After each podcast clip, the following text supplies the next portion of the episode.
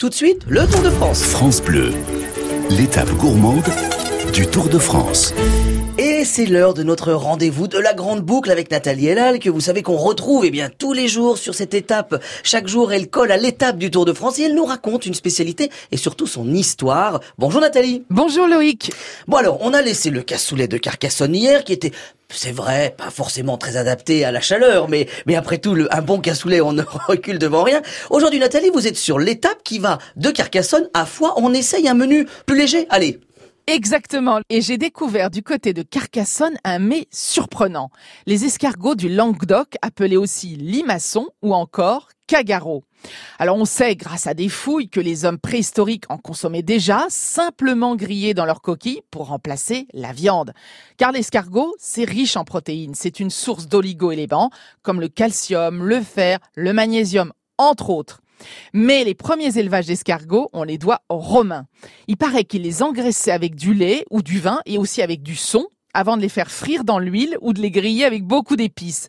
Et plus tard, au Moyen Âge, on les mange frits, bouillis ou même en brochette. Alors Nathalie, eh, eh, on les ramasse dans la nature D'où ils proviennent ces, ces escargots? Il n'existe en fait que deux variétés d'escargots. Il y a l'escargot de Bourgogne et puis le petit gris.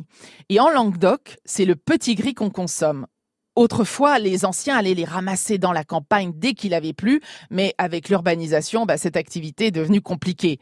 Donc, la plupart des gens ont recours à l'élevage pour confectionner la fameuse recette traditionnelle qu'on appelle à la languedocienne. Ce sont des escargots mijotés dans une sauce au jambon cru qui est lui-même revenu dans de la graisse d'oie avec de l'ail, de l'oignon, du poivre, des tomates, des herbes et des anchois. Bon alors là, ça c'était le salé, mais pour le dessert, Nathalie, vous nous avez déniché une spécialité que j'adore d'ailleurs, presque aussi ancienne que les escargots, une spécialité qui a plusieurs noms d'ailleurs. Oui Loïc, c'est la croustade, appelée aussi pastis dans le Gers. C'est un gâteau feuilleté rond qui est composé de morceaux de pâte beurrée croustillant qui recouvre des lamelles de pommes macérées dans de l'armagnac.